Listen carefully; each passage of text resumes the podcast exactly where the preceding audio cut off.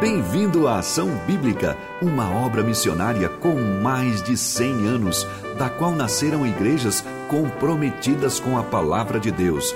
Essa mesma palavra nos diz: Feliz o homem que me dá ouvidos.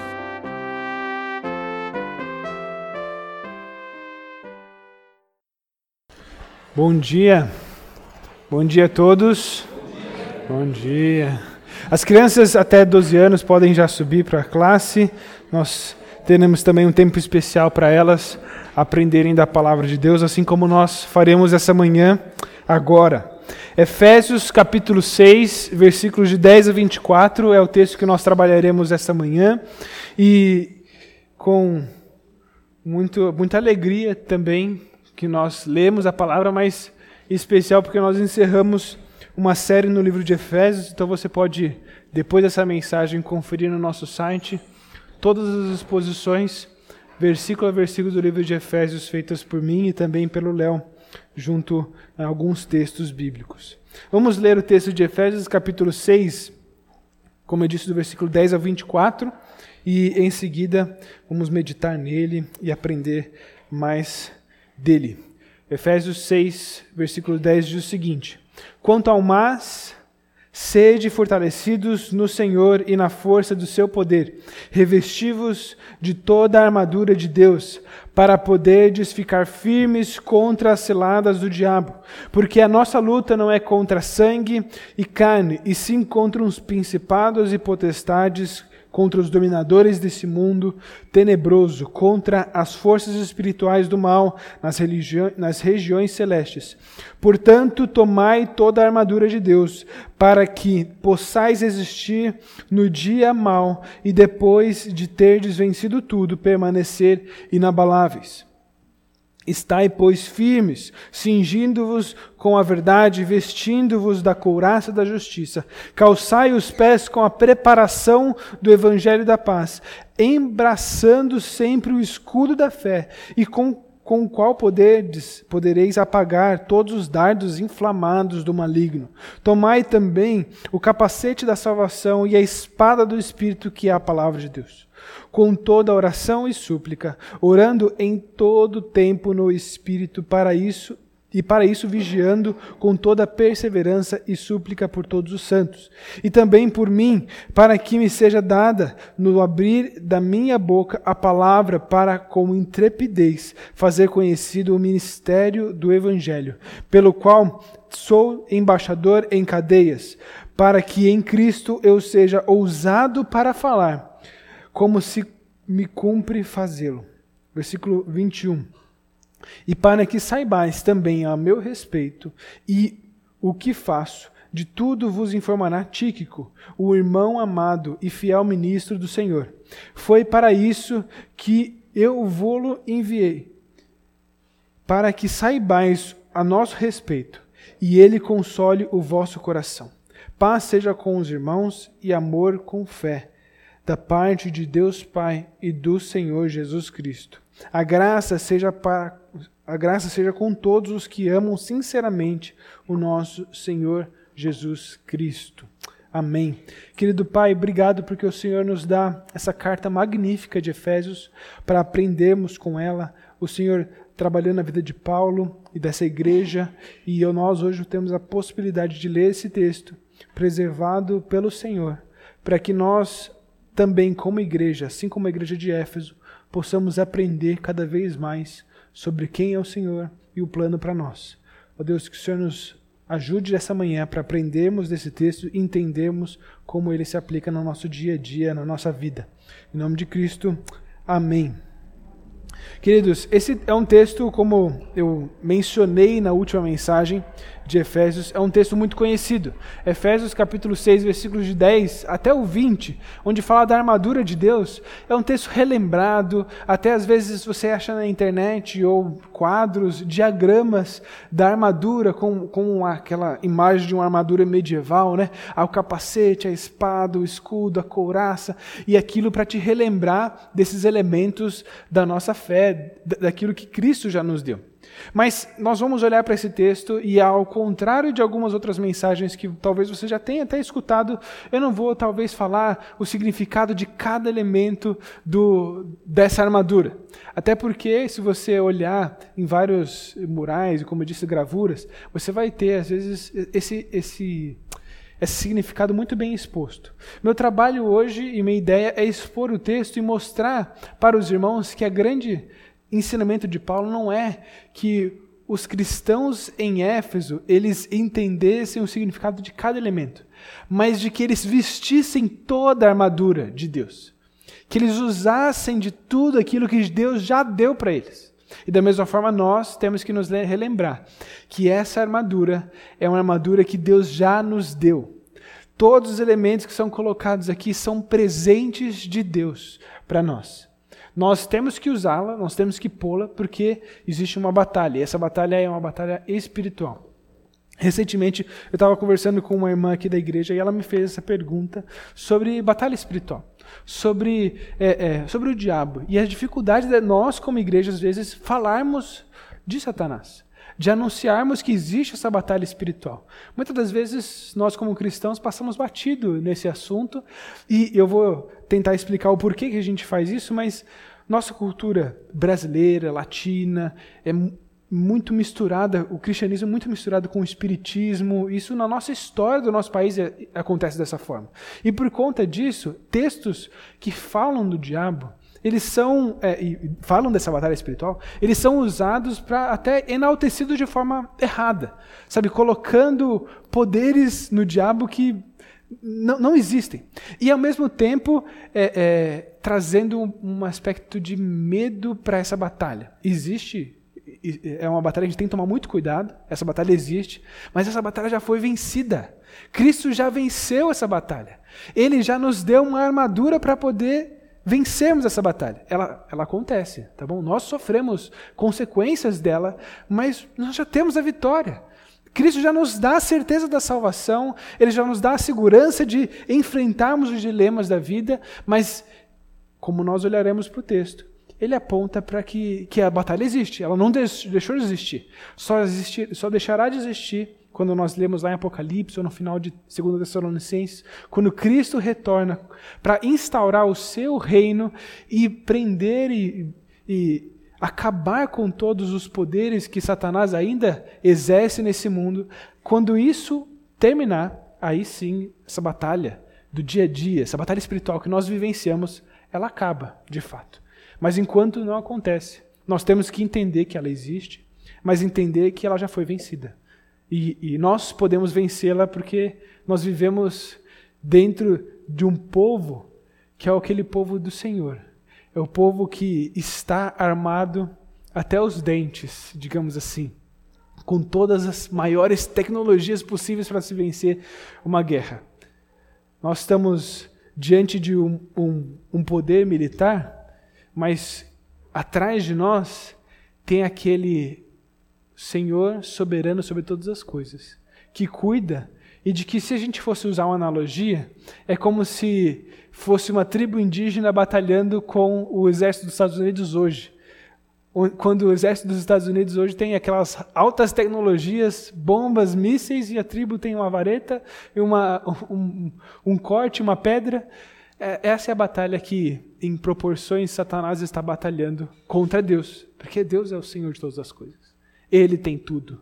É dele todas as, todas as coisas. A graça e o amor que nós cantamos é dele e é demonstração do amor dele. Inclusive, uma das músicas que nós cantamos é referência ao texto de Efésios, capítulo 2, onde a salvação não vem de nós, é dom de Deus.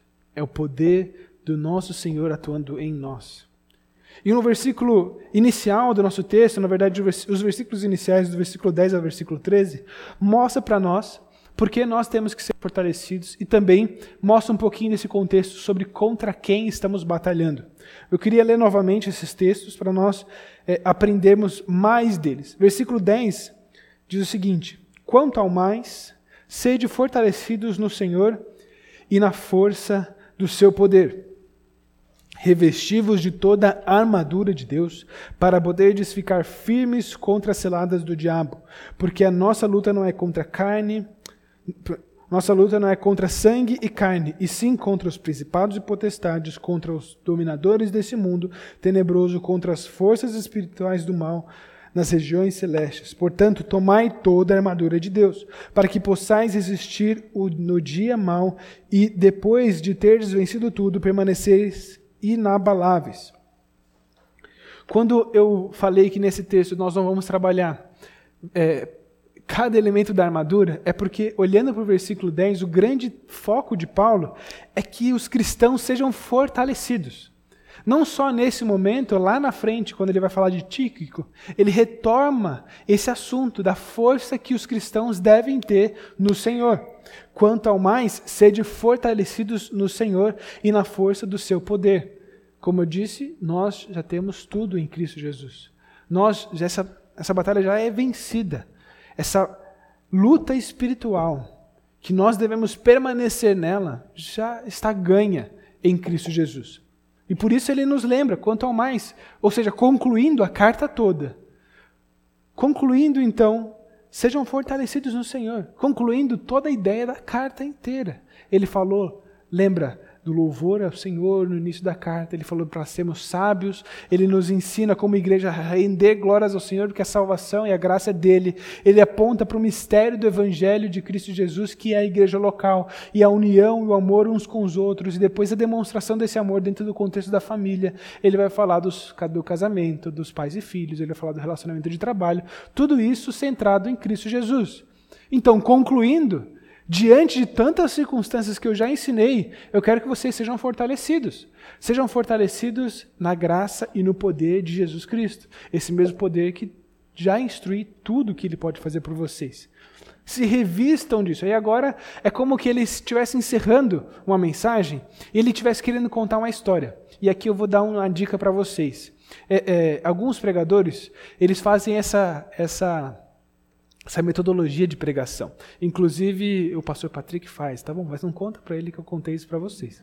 É, é, gosta de usar uma história para ajudar a fixar uma ideia, uma ilustração para ajudar a nós nos lembrarmos. E muitas das vezes a gente sai da pregação, a gente fica com a história na cabeça, não é? E, e faz muito sentido, e é bíblico essa ferramenta de ilustração em pregações.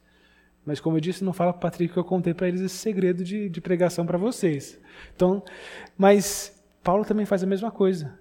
Olha, concluindo toda essa ideia, deixa eu contar para vocês uma ilustração. Porque os dias são maus. Vocês estão lutando contra é, os principados, os potestades, os poderes do diabo estão aí. A ilustração é a seguinte: tem uma armadura que Deus te deu. E você vai se vestir dela. Usa essa armadura do Senhor Jesus o Senhor Deus. E olha como ele chama, eu, eu grifei na, na, na, no slide, eu gostaria que você também, se pudesse grifar na sua Bíblia também, revestivos de toda a armadura de Deus. Lá no versículo 13 ele fala de novo: tomai toda a armadura de Deus. Aí eu, me veio à mente quando estava estudando o texto. Eu fiquei pensando assim, gente, que armadura é essa que Paulo está falando? Ele, eu sei que lá na frente ele vai falar para os cristãos. É, é, mas eu me, me, coloquei na situação de um cristão que está lendo pela primeira vez aquele texto. Ele não conhece a armadura de Deus. Ele, ele parou no versículo 3 e ele vai se perguntar ali: que, que armadura é essa que ele está falando? Parece até que é um, é um conhecimento prévio, sabe? Oh, se veste da armadura de Deus. Lembra aquela armadura? Mas que armadura é essa que ele está falando? Isaías, Isaías capítulo 59. Eu gostaria que você abrisse a Bíblia com, comigo Isaías 59, versículo 17. Isaías 59, 17. É incrível como Paulo conhece muito bem as Escrituras.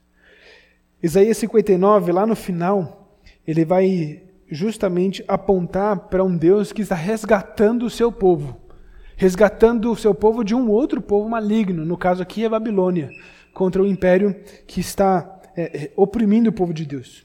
E ele fala que Deus, versículo 17 diz: Deus vestiu-se da justiça como de uma couraça, e pôs o capacete da salvação na cabeça, pôs sobre si a vestidura da vingança e se cobriu de zelo como de um manto. Deus, ele tem uma armadura. E ele usou dessa armadura para proteger o seu povo. Ele faz menção aqui em Isaías dessa armadura, onde é, ele usa para libertar o povo de Israel de uma opressão de um povo inimigo. Paulo olha lá atrás e fala assim: lembra da armadura de Deus, a armadura que Deus usa para libertar o seu povo. Essa armadura agora em Cristo Jesus foi compartilhada. Essa armadura agora é nossa. Nós podemos vestir a armadura do nosso Senhor, porque Ele deu a nós. E aqui eu me lembrei de uma história bíblica também. É, e agora eu estou usando aquele artifício da história para te ajudar a, a, lembrar. Mas vamos lá. É, é, lembra de Davi e Golias? Mas o que, que Saul deveria ter feito, na verdade, ele como rei? Ele não deveria ter deixado um garoto batalhar contra Golias, até porque as afirmações de Golias era contra Deus. Sabe, como que se tivesse apostando um Deus contra o outro. E Saul deveria ter levantado e falado assim: Eu vou batalhar contra Golias. Deus ia dar vitória para Saul, com certeza. Mas ele não faz isso. Quem, quem se levanta diante de um povo todo que deveria adorar o Senhor, que deveria saber quem é o Deus, é um garoto. E esse garoto ele se levanta e vai conversar com Saul. Eu vou lá, vou batalhar. Aí Saul faz o quê? Não, toma minha armadura. Só que aquela armadura não cabe. Aquela armadura não encaixa em Davi. É pesada demais. Não, não, não serve para ele. O que, que Davi faz? Ele vai usar aquilo que ele sabe fazer. Né? Ele, ele é um atirador de pedra. Ele vai atirar a melhor pedra que ele pode. Mas o grande ponto aqui é que a armadura de Saul não cabia. Saul era maior, a gente conhece na Bíblia, lendo a história de Saul, as pessoas escolheram Saul como rei é porque ele era forte, ele era alto, ele era aquele deus, aquele deus não, aquele rei imponente, sabe? Aquela pessoa estereótipo de um rei, é, forte, bonito e todo mundo fala assim, esse cara eu respeito. Mas ele era medroso no seu coração e não confiava no Senhor. E chega Davi e não, não serve a armadura. Só que quando nós nos revestimos da armadura de Deus, essa armadura serve. Essa armadura encaixa. Encaixa porque Cristo Jesus, na sua morte naquela cruz, ele nos dá a graça, o amor, ele nos dá todos os elementos dessa armadura como dádiva. É como se ele tivesse preparando a armadura especialmente para cada um de nós, nas suas batalhas. E que batalha é essa que ele trava, que nós travamos? Versículo, versículo 11, 12 diz o seguinte: Revestivos de toda a armadura de Deus para ficar firmes contra as ciladas do diabo. E a palavra ciladas eu gostaria de só sugerir a, é, a talvez você lê como artimanhas ou maquinações ou táticas de guerra. Satanás, ele planeja tudo o que faz. Ele não faz por. É, é, vamos, vamos chutar aqui. O que, que ele não gosta de fazer? Deixa eu tentar ele nessa área. Não, ele está observando, ele sabe como tentar. Ele tem planos de como destruir e tentar atrapalhar os caminhos dos cristãos. Nós estamos lutando contra uma pessoa, contra Satanás que planeja o que faz. E nós lutamos não contra sangue e carne. E aqui o tempo todo a luta que é afirmada por Paulo é uma batalha espiritual. E com isso eu gostaria de relembrar aos irmãos que nós não batalhamos contra pessoas. Nós não estamos, como cristãos, é, nós, nós não temos a responsabilidade como cristãos de brigar com ninguém pessoalmente. Esse não é um padrão cristão. Nós não temos essa responsabilidade e nem é isso que Deus pede de nós. Essa armadura não é para ser usada para você acabar com uma pessoa. Não é para isso.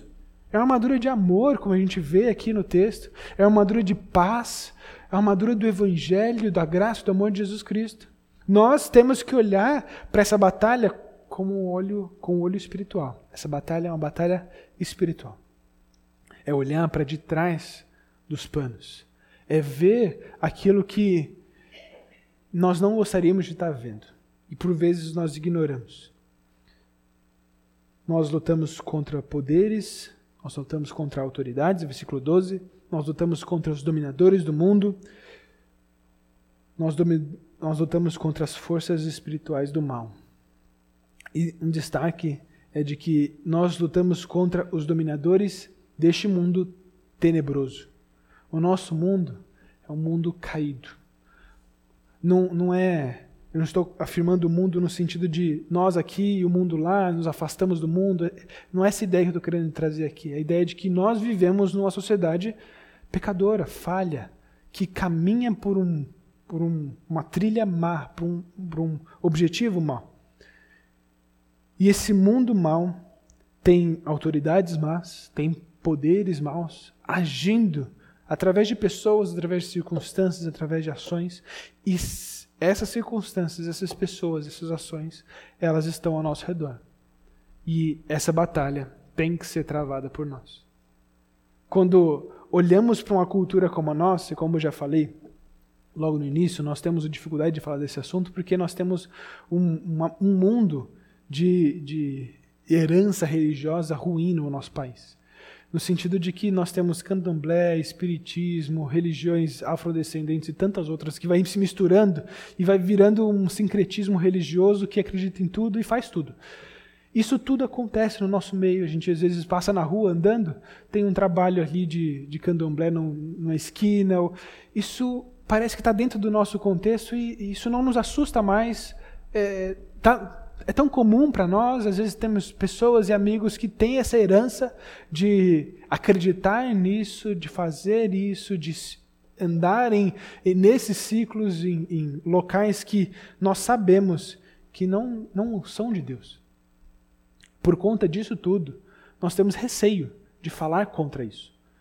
Porque, lembra, nossa luta não é contra as pessoas, mas é contra as forças espirituais que trabalham nisso tudo nós, olhando para todas as situações que nós vivenciamos, todas essas religiões que temos no nosso país, nós temos que nos revestir agora da armadura de Deus para resistir tudo isso. Porque isso existe. Essa luta é real. Satanás e os demônios, eles existem e estão ao nosso redor. Mas nós, como cristãos, nós temos uma armadura. Ele não toca nessa armadura. Ele não vence essa armadura ele não consegue nem sequer riscar a armadura de Deus, porque é de Deus. Satanás não é Deus. Satanás não tem o poder de Deus. Satanás ele planeja e ele precisa fazer todo o planejamento porque ele não consegue nem fazer um décimo do que Deus consegue fazer. E Paulo, quando ele fala que a luta, ele ao longo do texto todo ele está apontando, ó, se vistam da armadura, tomem a armadura. Parece que apontando a vocês, cristãos em Efésio, em Éfeso. Tomem, vistam essa armadura. Só que no versículo 12, ele fala que a nossa luta não é contra sangue nem carne. Eu gostaria de destacar essa, essa, esse pronome nosso. Paulo não se coloca distante dessa luta. Ele está também lutando com isso. O que nos mostra também que não existem cristãos mais santos, menos santos, que batalham mais, outros batalham menos. Todos nós, como cristãos, estamos nessa luta. Não é porque você vem mais na igreja que você deixa de ter essa luta. Não é porque você é, faz isso ou faz aquilo, tem um cargo X ou Y, ou serve na igreja de alguma forma, você está longe dessa luta. Não, você vivencia também essa luta. E Paulo, como nós veremos, ele ele se coloca nessa luta e pede ajuda para os cristãos. Ele não só quer ajudar esses cristãos em Éfeso, mas ele pede ajuda deles. Vocês precisam me ajudar. Porque eu também estou, assim como vocês, permanecendo nessa luta espiritual. versículo 13 ele vai terminar apontando justamente para esse permanecer. versículo 13 diz o seguinte: Portanto, tomai toda a armadura de Deus, para que possais resistir no dia mau, e depois de ter vencido tudo, permanecer inabaláveis. E a grande ideia desse texto aqui, a grande lição desse texto é de que existem dias ruins. Existem dias piores do que outros. Sabe aquele dia que você sabe que parece que não está andando? Ou só tem notícia ruim atrás de notícia ruim, coisas que parece que te cercam e não, não vai, não anda. Existem momentos da nossa vida que, que são dias ruins, dias maus. Só que nós temos que nos revestir da armadura de Deus para permanecer e resistir nesse dia. Por quê? Porque depois de ter desvencido tudo, nós devemos permanecer, nós devemos permanecer inabaláveis. Queridos, eu, não, eu gostaria de ter uma notícia um pouco melhor para dar para vocês. Mas Deus está nos chamando, Paulo está apontando para que os cristãos vistam a armadura de Deus, porque vão existir dias maus. E o dia mau vai acabar.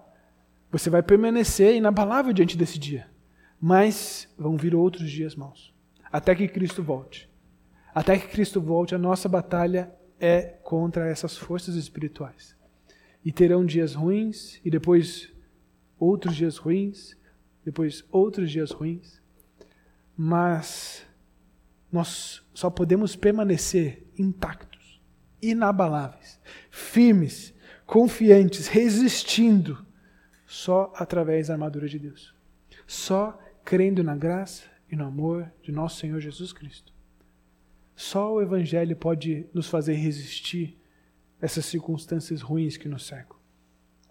Ele não, não nos previne de passarmos coisas ruins. Como eu disse, dias maus acontecem mas é, é o único que me capacita, me habilita a vestir uma armadura que me protege eternamente, que me traz uma segurança eterna.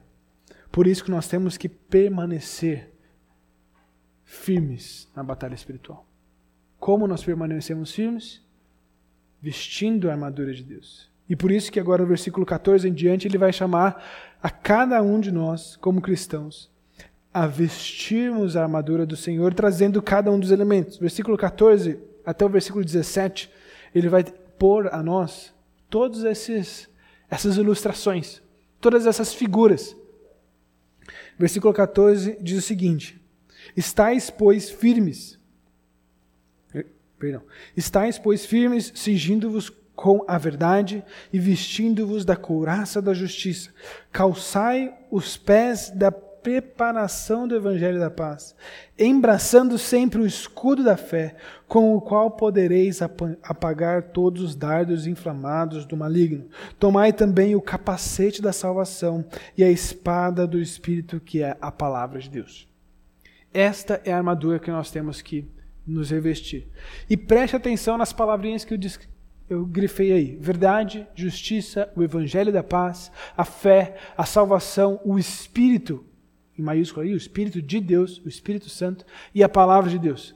Agora me diga alguma coisa dessas daí que você não possui quando você crê em Jesus Cristo. Existe alguma coisa que está ali posta no texto? A fé, a salvação, a paz do Evangelho, a justiça. Existe algo que em cremos em Cristo Jesus ainda não possuímos? Não. Só na, pela salvação, pela obra do poder de Jesus Cristo, nós já possuímos essa armadura. Essa armadura já está posta a nós. E nós, portanto, devemos permanecer nessa batalha, caminhando diante de dias maus, olhando e nos relembrando daquilo que nós já possuímos em Cristo Jesus. Nós já temos a verdade, nós já temos a justiça, nós já temos o evangelho da paz, nós já temos a fé, nós já nos protegemos com esse escudo da fé dos dados inflamados do maligno, nós temos a salvação, nós temos o Espírito de Deus. Nós temos a palavra de Deus. Ele já deu tudo isso para nós. E eu gostaria de lembrar vocês da tentação de Jesus. Cristo passou por tentações. Ele passou uma tentação específica no deserto com Satanás. Satanás tentando ele, acho que a maior ilustração de batalha espiritual está ali colocada nessa história, nessa narrativa onde Jesus ele vivencia essa batalha espiritual face a face com Satanás. E aí, qual é a arma que Jesus utiliza nessa batalha espiritual? A palavra de Deus. Ele olha para aquilo que Deus já tinha dado a ele, a sua palavra.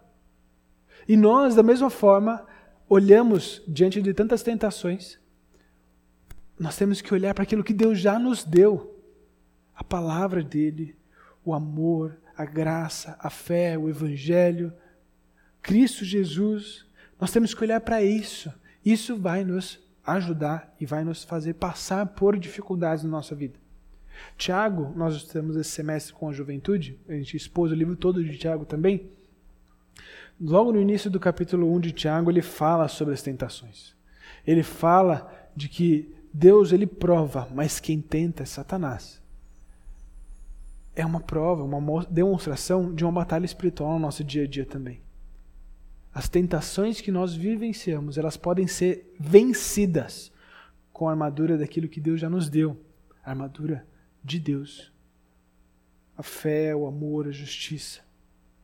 Como eu disse, nós devemos permanecer nessa batalha espiritual, mas permanecer vestidos da armadura de Deus. Permanecer firmes, nos relembrando constantemente dessa armadura. Mas vamos lá existe uma batalha, eu visto uma armadura, a armadura que já foi, na verdade, vestida em mim, Deus coloca em mim e ela encaixa, ela serve, ela é propícia para mim, ela vai me ajudar a passar pelas minhas tentações e as batalhas espirituais que me cercam. Mas como eu batalho? Como eu ajo contra essas tentações? Versículo 18, ele fala justamente qual é a nossa ação diante das batalhas espirituais. Versículo 18 diz o seguinte: Com toda oração e súplica, orando em todo o tempo no Espírito, e para isso vigiando com toda perseverança e súplica por todos os santos, e também por mim, para que me seja dado no abrir da minha boca a palavra para com intrepidez fazer conhecido o mistério do Evangelho, para o qual sou embaixador em cadeias, para que em Cristo eu seja ousado para fazer como me cumpre fazê-lo, para falar como me cumpre fazê-lo. Paulo, ele aponta agora para nossa ação diante dessa guerra espiritual. De novo, a batalha existe. Nós devemos permanecer firmes com a armadura de Deus que ele coloca em nós. Dádiva e presente de Deus. E a nossa ação é de oração. Como nós vencemos batalhas espirituais na nossa vida, como nós enfrentamos os dias maus do nosso, da nossa semana, orando. A oração é a nossa ferramenta. A oração é a nossa, é a nossa, nossa arma contra as circunstâncias ruins do nosso dia a dia. Tanto é que é que a nossa arma que ele fala que nós temos que orar em todo o tempo. O tempo todo deve ser a nossa vida de oração. Mas ao mesmo tempo, ele fala que nós devemos orar e suplicar por todos os santos. Para mim, esse texto aponta claramente que nós precisamos valorizar tempos de oração comunitária. Nós precisamos orar uns pelos outros. E para isso nós precisamos saber o que o outro passa. A vida cristã, essa batalha espiritual, não é para ser travada sozinho. Nós podemos e devemos ajudar uns aos outros. E de novo, Paulo não se coloca fora dessa, ele não está só instruindo, façam vocês, tal. ele se coloca dentro. Ele fala no versículo 19, e também por mim. E ele, ele traça ali alguns pedidos de oração que ele tem para ele. Ele quer que os irmãos orem pelas dificuldades que ele está enfrentando, pelas lutas que ele enfrenta, pela perseverança que ele tem que ter na pregação do Evangelho, para que ele tenha coragem, intrepidez de falar da verdade, do amor de Jesus Cristo. Nós enfrentamos no nosso dia a dia dificuldades, lutas, dias maus, como a gente falou. E esses dias maus acontecem. E nós devemos permanecer firmes com a armadura de Deus. Mas nós só podemos permanecer firmes quando nós oramos e oramos juntos. Oramos uns pelos outros. Nós podemos ajudar um ao outro além da oração. Nós podemos demonstrar esse amor, cuidado mútuo.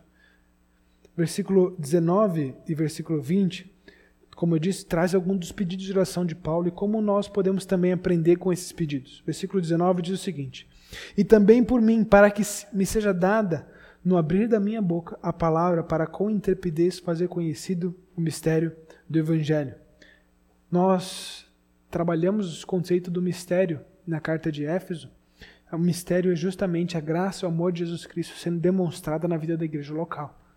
Paulo está ali pedindo para que ele tenha coragem e força para permanecer firme nesse ministério de anunciar o Evangelho de Jesus.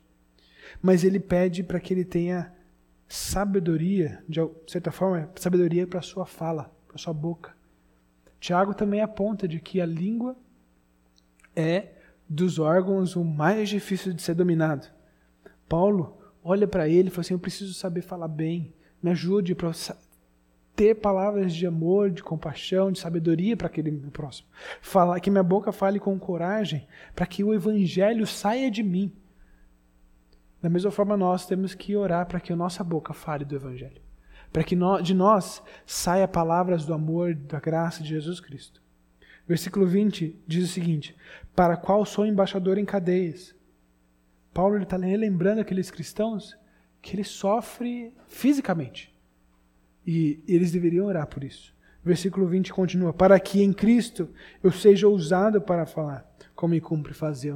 Ele pede por coragem para permanecer nessa batalha. Eu imagino que Paulo devia estar cansado. Imagina, é, não só pelas viagens que fisicamente cansavam ele de pregação do evangelho, mas nesse momento ele está preso. Ele passou por um trajeto de viagem onde ele passou por um naufrágio. Ele salvou mais de 200 pessoas no barco. Ele chega em Roma cativo e agora ele tem que levantar, inclusive, sustento financeiro para poder ele se manter em Roma, porque o, o, a prisão de Paulo não era, não era fácil. Ele, ele muito provavelmente estava cansado da sua batalha, mas ele pedia coragem. Meus irmãos, me ajudem, orem por mim para que eu permaneça animado, corajoso em frente àquilo que eu tenho pela frente. Que minha boca fale do amor de Jesus. E da mesma forma tem que ser a nossa oração uns pelos outros. Você talvez tenha dificuldades no seu dia a dia, como eu disse, talvez não, tenho certeza, você tem dias maus. Dificuldades no seu trabalho, com a sua família, com você mesmo, com as suas tentações, aquilo que o diabo, Satanás está te tentando. Nós temos que compartilhar uns com os outros e orar uns pelos outros. Orar por pedidos específicos, orar para que Deus nos dê palavra de amor e compaixão nos nossos contatos. Orem uns pelos outros. Participe do nosso encontro de oração, é um mecanismo para você fazer isso. Às segundas à noite, é, é, um, é, um, é um ambiente para isso. Um dos ambientes que você pode fazer isso. Você pode fazer isso através de um pequeno grupo também. Você pode fazer isso através de um grupo de relacionamento, de amigos aqui da igreja, e contatos, e conversar intencionalmente pedindo oração, um discipulado. Existem várias formas de você fazer isso. Você pode até mandar uma carta para mim, como o Paulo fez, eu oro por você. Mas ore uns pelos outros. Exponha os pedidos de oração, exponha o seu coração, exponha a sua luta, a sua batalha, para que nós possamos orar uns pelos outros. E agora, ele de forma prática, ele fala assim: Eu vou ajudar vocês. E eu quero que essa pessoa ajude vocês. Ele vai ajudar vocês. Versículo 21, ele diz o seguinte: Para que saibais também ao meu respeito e o que faço, de tudo vos informará Tíquico, o, o irmão amado e fiel ministro do Senhor. Foi para isso que eu vos enviei, para que saibais a nosso respeito e ele console o vosso coração. Eu vou encerrar depois dos dois versículos mais para frente, mas o trabalho de Tíquico era levar uma carta. Ele está levando essa carta. Então, Paulo está falando para que os cristãos recebam bem Tíquico. Porque, na verdade, Tíquico está ali bem na frente deles. Provavelmente ele está lendo a carta. E, e Tíquico tem um trabalho com os cristãos. É de olhar para aquilo que Paulo está ensinando e com aquilo que Paulo ensinou. Com toda a palavra de Deus com tudo que Jesus tinha ensinado para Paulo e Paulo também tinha ensinado para Tíquico, ele deveria consolar o coração daqueles irmãos. Na nossa batalha espiritual, na nossa batalha com essa armadura de Deus, que já vence tudo. É, é quase que um, usando a linguagem aqui para os mais novos, né? Lembra do super trunfo? Lembra do A1? Aquele que tem um selinho do super trunfo, que vence todo mundo. Você não precisa nem falar que, qual é a característica daquela cartinha que vence. Não, eu tenho um super trunfo. A armadura de Deus é isso. A gente tem um super trunfo. A gente pode vencer essa batalha. mas nós precisamos uns dos outros, mesmo assim. Nós vencemos uns com os outros. Paulo enviou Tíquico para que ele os ajude nos dias maus. Ele enviou, pra, a, a versão que a gente está lendo aqui agora é: Ele console o vosso coração. Outras versões você vai encontrar que ele encoraje o seu coração, para que ele te ajude nas suas batalhas, no seu dia a dia, para te não só de elevar o ânimo, mas de te aprumar nos caminhos do Senhor, de te colocar a palavra de Deus e te ensinar diante daquilo que o Evangelho já tinha te dado. Te relembrar da graça, do amor, da paz, da justiça, do Evangelho da paz.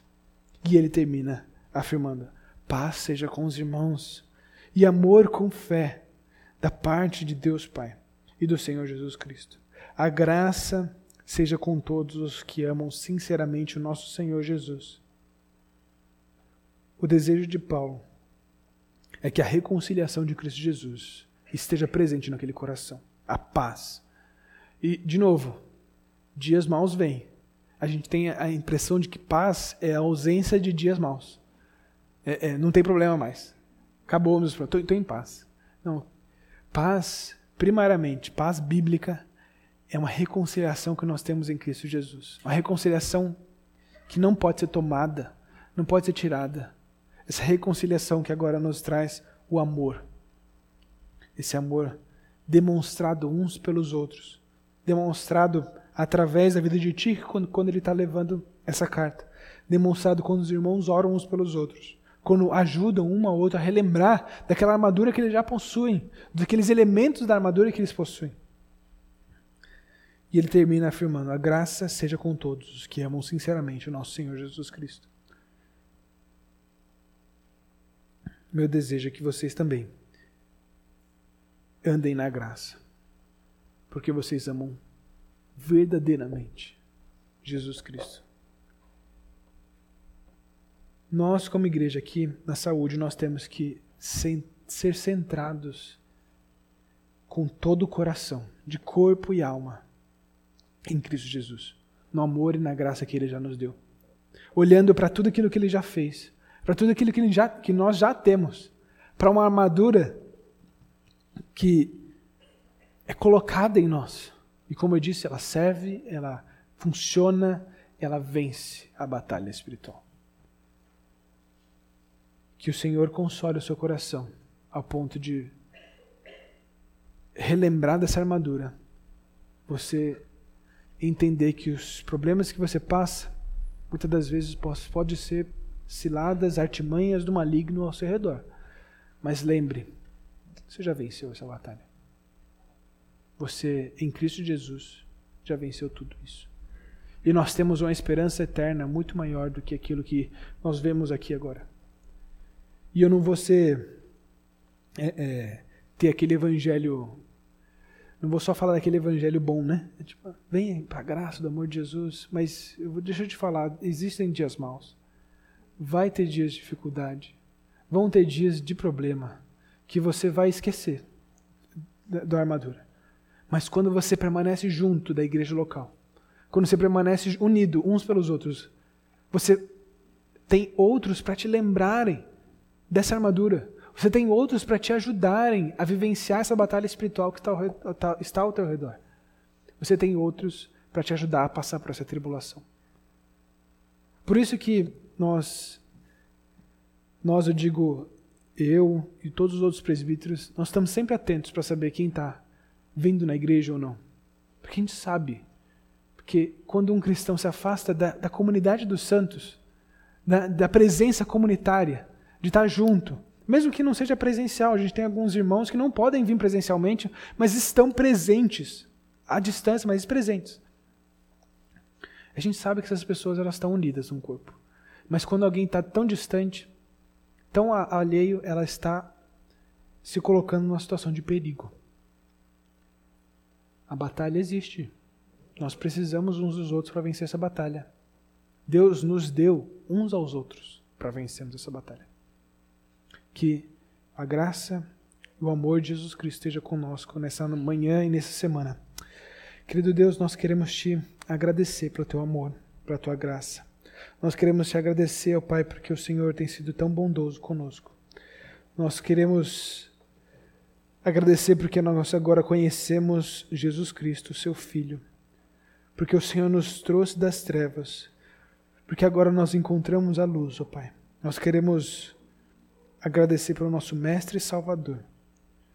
Nós queremos te dar todo o louvor e a glória, Deus.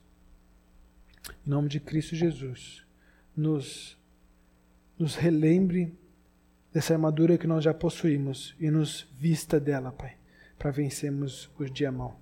Em nome de Cristo. Amém.